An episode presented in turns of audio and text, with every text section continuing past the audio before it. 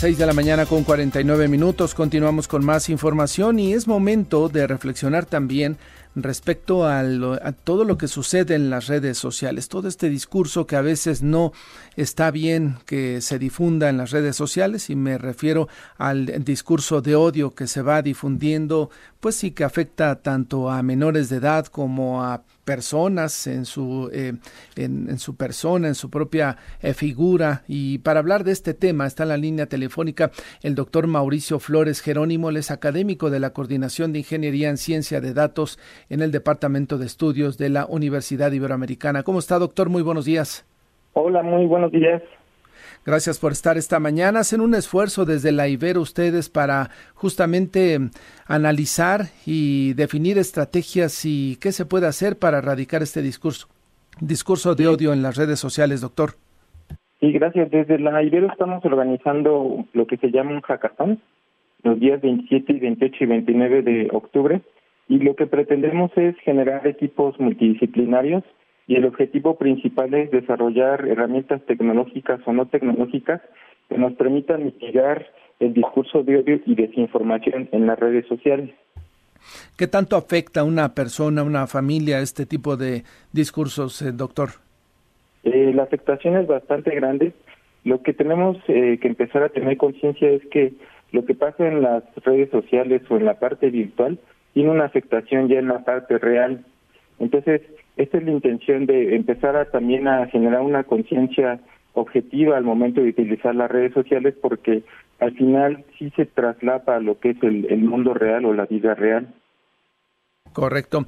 Eh, ¿Y cómo me decía usted que incluso algunas estrategias tecnológicas se podría generar algún algoritmo, alguna forma en la cual se este, este tipo de discursos puedan irse eliminando automáticamente, doctor? Sí, lo que pretendemos en el hackathon es, por ejemplo, desarrollar algún algoritmo que detecte alguna palabra que contiene o está implícito el discurso de odio y comience a frenar estos mensajes. Y también otra iniciativa sería que cuando detecte el mensaje también te pueda explicar por qué se está considerando como un discurso de odio y si tiene, por ejemplo, discriminación o cuestiones de este tipo. Y son los mismos jóvenes, ¿verdad? Entiendo que en este hackathon son grupos de jóvenes que son asesorados por expertos en el desarrollo de cuestiones tecnológicas, quienes se encargan justamente de atender este tema, porque pues en muchas ocasiones desde las escuelas o desde algunos lugares de las sociedades de donde se impulsan estas campañas de odio, doctor.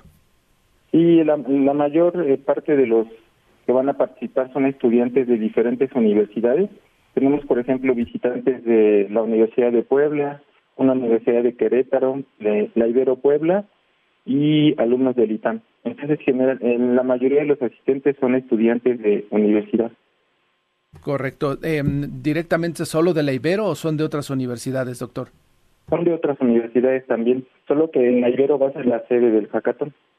Correcto. Ahora, si alguien quiere darle seguimiento a los resultados de este, mm, de este seminario, de este hackathon, doctor, ¿cómo podemos enterarnos si se resolvió algo o si alguien tiene alguna iniciativa para colaborar? Sí, eh, por, se va a estar transmitiendo por streaming en el evento en la página del Ibero, ibero.mx, y también estaremos ahí publicando los resultados. Vamos a tener tres primeros lugares y les vamos a dar este seguimiento para que esta idea se pueda culminar y se lleve a la realidad y eso se estará publicando en la página de la Universidad Iberoamericana. Correcto, pues les deseamos mucha suerte. Ojalá que eh, se puedan definir algunas estrategias justamente para bajar esta situación. También las eh, propias redes sociales tendrían alguna responsabilidad, doctor, ¿no?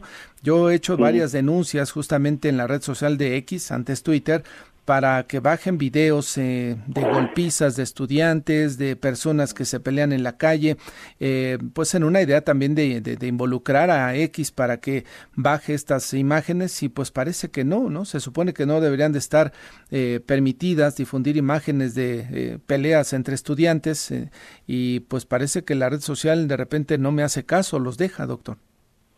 Sí, es que es, es algo complejo porque es muchísima la cantidad de información que se maneja por día. Entonces, también lo que vamos a trabajar es en este tipo de algoritmos que permitan identificar de manera precisa este tipo de eventos y comiencen a mandar alertas para que esto se empiece a mitigar y no se difunda. Correcto, pues doctor Mauricio Flores, le agradezco que nos haya em, dado esta información y que pues ojalá reitero que tengan buena eh, actividad y que se pueda de alguna manera pues ya ir bajando este asunto del discurso de odio en las redes sociales. Gracias. Saludos y que le vaya muy bien. Ahí tiene usted parte del esfuerzo que hacen desde la Ibero.